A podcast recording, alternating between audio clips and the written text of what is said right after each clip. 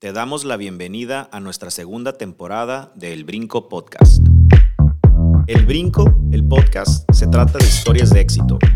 Un podcast para hablar sobre historias de éxito en Estados Unidos. Y aquí vamos a compartir diferentes historias, aprendizajes, Entrevistas y anécdotas de éxito, dirigidas a personas que quieren emprender, ya sea una nueva vida o un negocio en este país.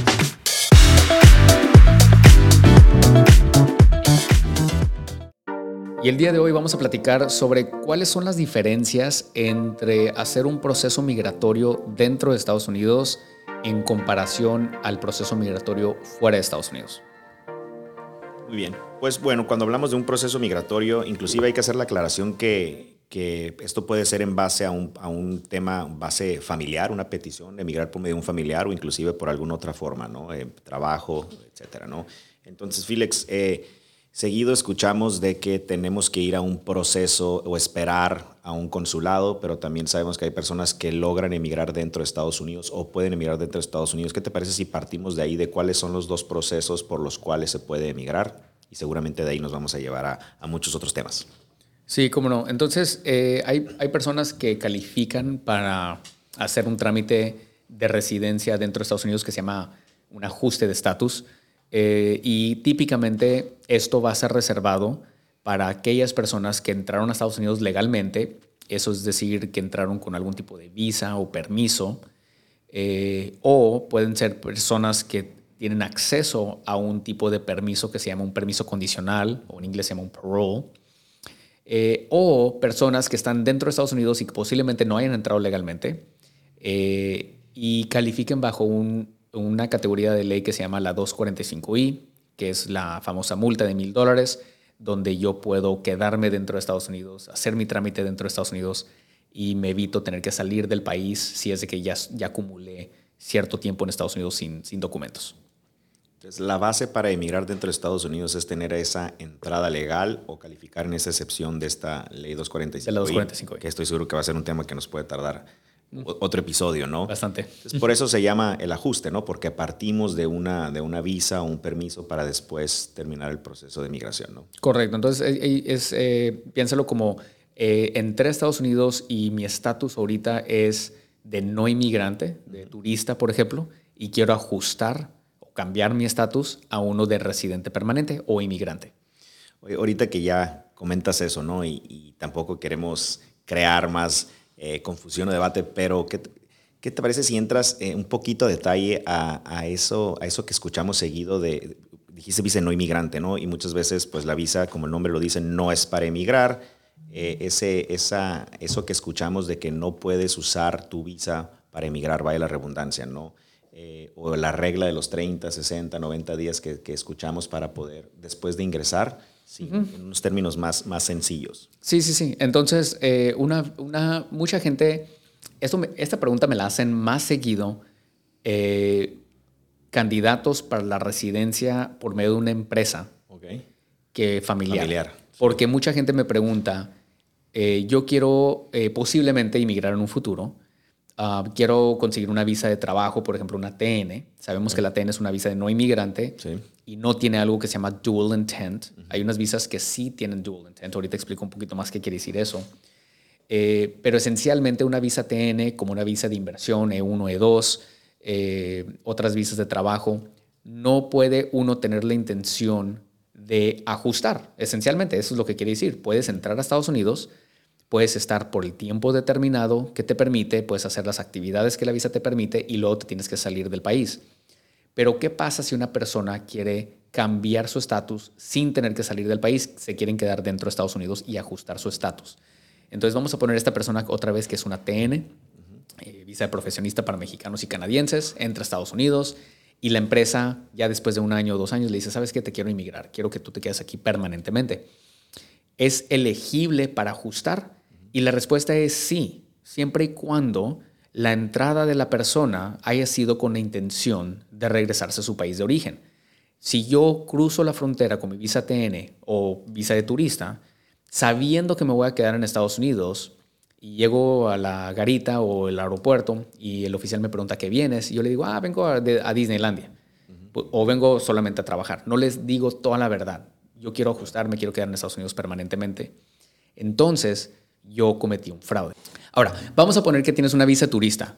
No tienes intención de emigrar a Estados Unidos. Cruzas la frontera y dentro de dos o tres semanas o un mes, eh, tu pareja ciudadana americana te dice, ¿sabes qué? Eh, vamos a casarnos, eh, te voy a ajustar para que ya no tengas que salir del país. Entonces tú te casas a los tres semanas de entrar a Estados Unidos y presentas tu solicitud para la residencia 60 días después de entrar a Estados Unidos. El gobierno puede presumir que tú cruzaste la frontera mintiéndole al oficial.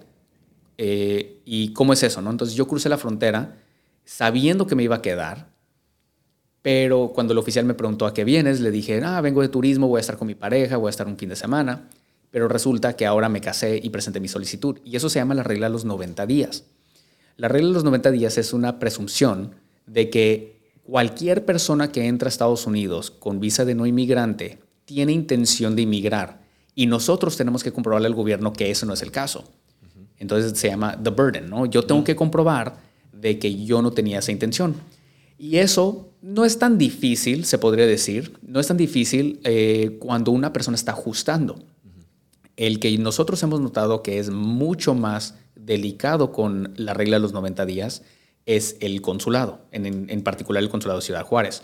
Si una persona cruza la frontera y se casa dentro de los primeros 90 días de su entrada y luego se sale y procesa, hace su proceso consular por fuera, tenemos que estar bien bien eh, conscientes de que el cónsul puede hacer preguntas relacionadas al propósito de esa entrada.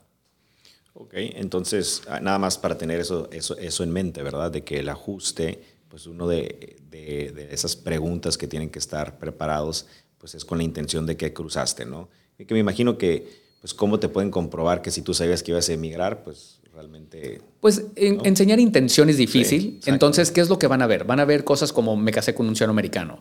Van a ver cosas como eh, dejé mi casa en México para irme a Estados Unidos a vivir. ¿No? Entonces, si yo, si hacen una pregunta de que, ah, cuando entras a Estados Unidos, eh, vamos a poner que empezaste a rentar, un, alquilar un, departamento. Te pueden preguntar, ¿cuándo empezaste a alquilar ese departamento? Si es dentro de los 90 días, entonces se puede enseñarte que tú ya tenías esa intención. ¿Qué tal si agarras un trabajo en los primeros 90 días? ¿Sí? Eh, cruzaste la frontera, a los 60 días alguien te dice, ¿sabes qué? Vente a trabajar conmigo la jardinería o X. Eso se puede enseñar como un comprobante. Donde vemos la regla más seguido es cuando una persona está trabajando en Estados Unidos y está cruzando la frontera para trabajar. Entonces viven en Tijuana, por ejemplo, aquí que estamos eh, cerca, viven en Tijuana, trabajan en San Diego con visa de turista y llevan así un año, dos años o es más, un mes, no importa. Entonces cruzaste la frontera, sabías que ibas a trabajar, el oficial típicamente te pregunta qué vienes y tú le dijiste vengo de compras o algo así, ¿no? Sí. Ok. Ahora, ahorita hablabas de, del proceso consular hay que hablar de, las personas que no tienen una visa simplemente porque nunca han solicitado o el punto que sea, o una persona que simplemente está interesada en llevar a cabo el proceso eh, fuera de Estados Unidos. ¿Cómo se lleva a cabo ese proceso? Sí, entonces ese proceso se, empieza con inmigración. Entonces presentamos una petición para mi familiar. Vamos a poner que yo presento una petición para mi esposa. Entonces yo presento esa petición con inmigración. Pero inmigración, como ellos no tienen oficinas fuera de Estados Unidos, ellos van a pasar el caso al Departamento de Estado. El consulado es, es, parte del Departamento de Estado. Y hay un intermediario que se llama el National Visa Center o el Centro Nacional de Visas. Y el propósito del National Visa Center es dos cosas. Lo primero es, en otro episodio hablamos de la larga espera de, de los trámites eh, preferenciales. Es el National Visa Center se queda con ese archivo durante esos 20 años. ¿sí? Y cuando es momento de empezar el trámite migratorio, te manda una notificación y luego ya ahí es donde entra la segunda eh, trabajo del National Visa Center, que es preparar el caso para que cuando llegue al consulado pueda ser un trámite muy eficiente. Lamentablemente el National Visa Center a veces se pasa de difícil, quiere ver que todo sea perfecto, pero esa es la ventaja que tiene, es de que estamos invirtiendo mucho tiempo con ellos, pero cuando vamos al consulado no vamos a tener un contratiempo. Todo va a fluir, se supone. Eh, a veces cosas pasan, pero siempre la idea es de que todo fluya el día de la entrevista porque nadie quiere llegar al consulado y decir, ah, te faltó un documento. Sí, claro.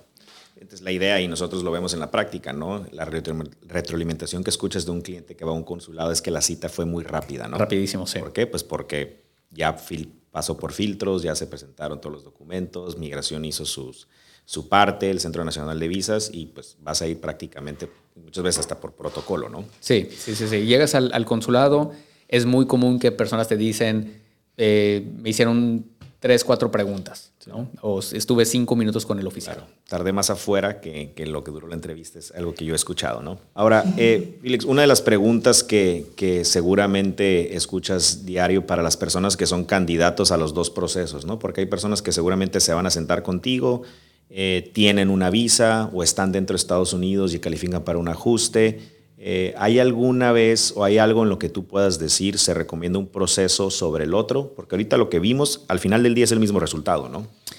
Eh, el resultado debe de ser igual. hay diferentes casos que yo creo que a, veces recomiendo hacer un trámite sobre otro. Si la persona no se puede comprometer a quedarse durante, durante todo el tiempo en Estados Unidos, recomiendo que se haga el proceso por fuera, ¿no?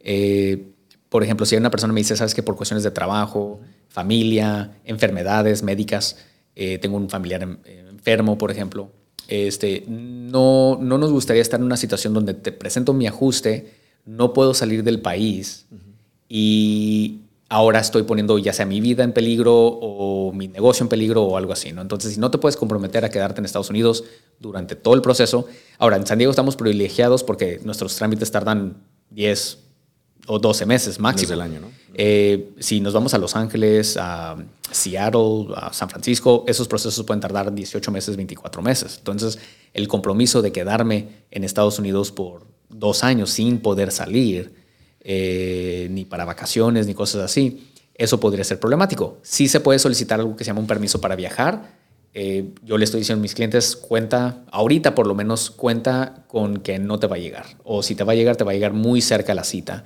entonces, si no te puedes comprometer, mejor hacemos el trámite por fuera. Eh, otros trámites que yo recomendaría, el ajuste, al revés, ahora sí el ajuste. Hay ciertos casos donde hay ciertos antecedentes que el consulado son más delicados. Estoy pensando en particular si tienes un antecedente relacionado con, con drogas o este, algún tema criminal. Generalmente el consulado va a ser muy, mucho más precavido. Eh, cosas de esa naturaleza pero por lo general el resultado debe de ser igual. Entonces, digo, independiente, hay casos como lo que tú los comentas de que por estrategia, eh, algún criterio que en el consulado o en migración puede ser diferentes.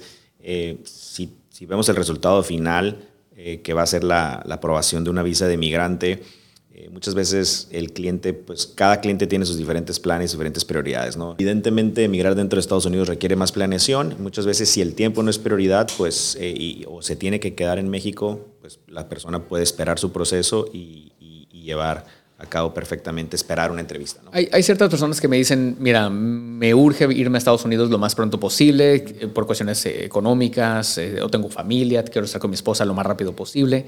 Y si tengo esa posibilidad de hacer un ajuste, pues yo creo que eso es una... A mí, para serte sincero, a mí me gusta más el ajuste. Esto puede ser a lo mejor de preferencia. Eh, una de las razones que yo le digo a mis clientes que a mí me gusta más el ajuste también es porque yo tengo un poquito mejor control del caso. Cuando uno va a Ciudad Juárez, por ejemplo, o a cualquier consulado, lamentablemente no puede acompañarlo el abogado. Eh, cuando hacemos el trámite por Estados Unidos, el ajuste, yo estoy con mi, con mi cliente.